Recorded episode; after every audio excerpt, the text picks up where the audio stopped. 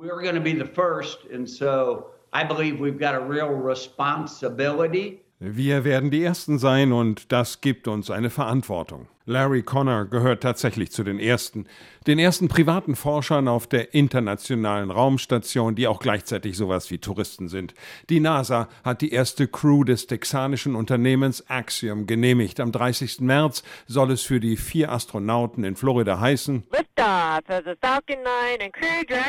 Mit einem von SpaceX gecharterten Crew Dragon Raumschiff geht es für zehn Tage ins All, acht davon auf der ISS. Der einzige Profi-Astronaut an Bord wird Michael Lopez Alegria sein, hier in einem Fernsehinterview. Back in the 1920s and 30s, only very, very wealthy people could fly. Now people get on an airplane to go to a birthday party. That's going to happen in commercial human spaceflight. In den 1920er und 30er Jahren konnten nur extrem reiche Leute fliegen. Jetzt fliegt man zu einer Geburtstagsparty und so wird das auch in der Raumfahrt werden.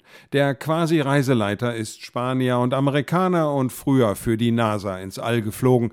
Der 71-jährige Privatpilot Larry Connor hat Geld mit Immobilien und einer Computerfirma gemacht. Mit ihm an Bord der 52-jährige Kanadier Mark Pathy, Besitzer einer Investmentfirma. Und schließlich der 63-jährige israelische Unternehmer und frühere Kampfpilot Aiton Stibber. Die drei Gäste zahlen jeweils 55 Millionen Dollar und werden an Bord Experimente zur Schwerelosigkeit machen.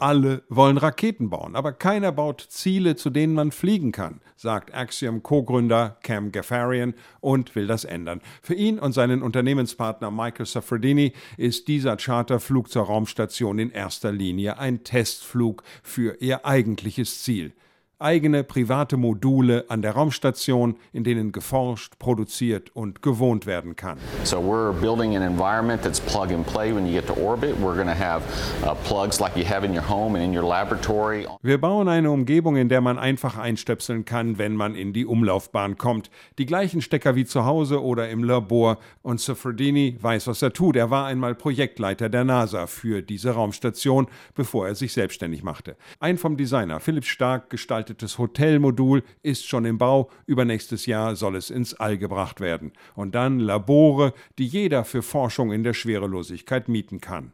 If manufacturing takes off, which I think it will, we, we can have a special module just for manufacturing. Sobald Produktion im All beginnt, und ich glaube, dass das passiert, bauen wir ein Modul nur für Produktion.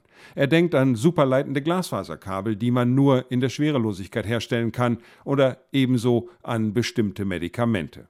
Jetzt aber erst einmal der erste private Forschungsflug im März. Sie trainieren seit vergangenen Sommer und seien topfit für den Flug. Von der NASA heißt es, man wünsche der Crew eine gute Reise, viel Spaß und eine produktive Zeit. Für die staatliche Raumfahrtagentur ist es gleichzeitig ein wichtiger Schritt, die Arbeit im erdnahen Raum auf kommerzielle Beine zu stellen. Inforadio. Wir lieben das Warum.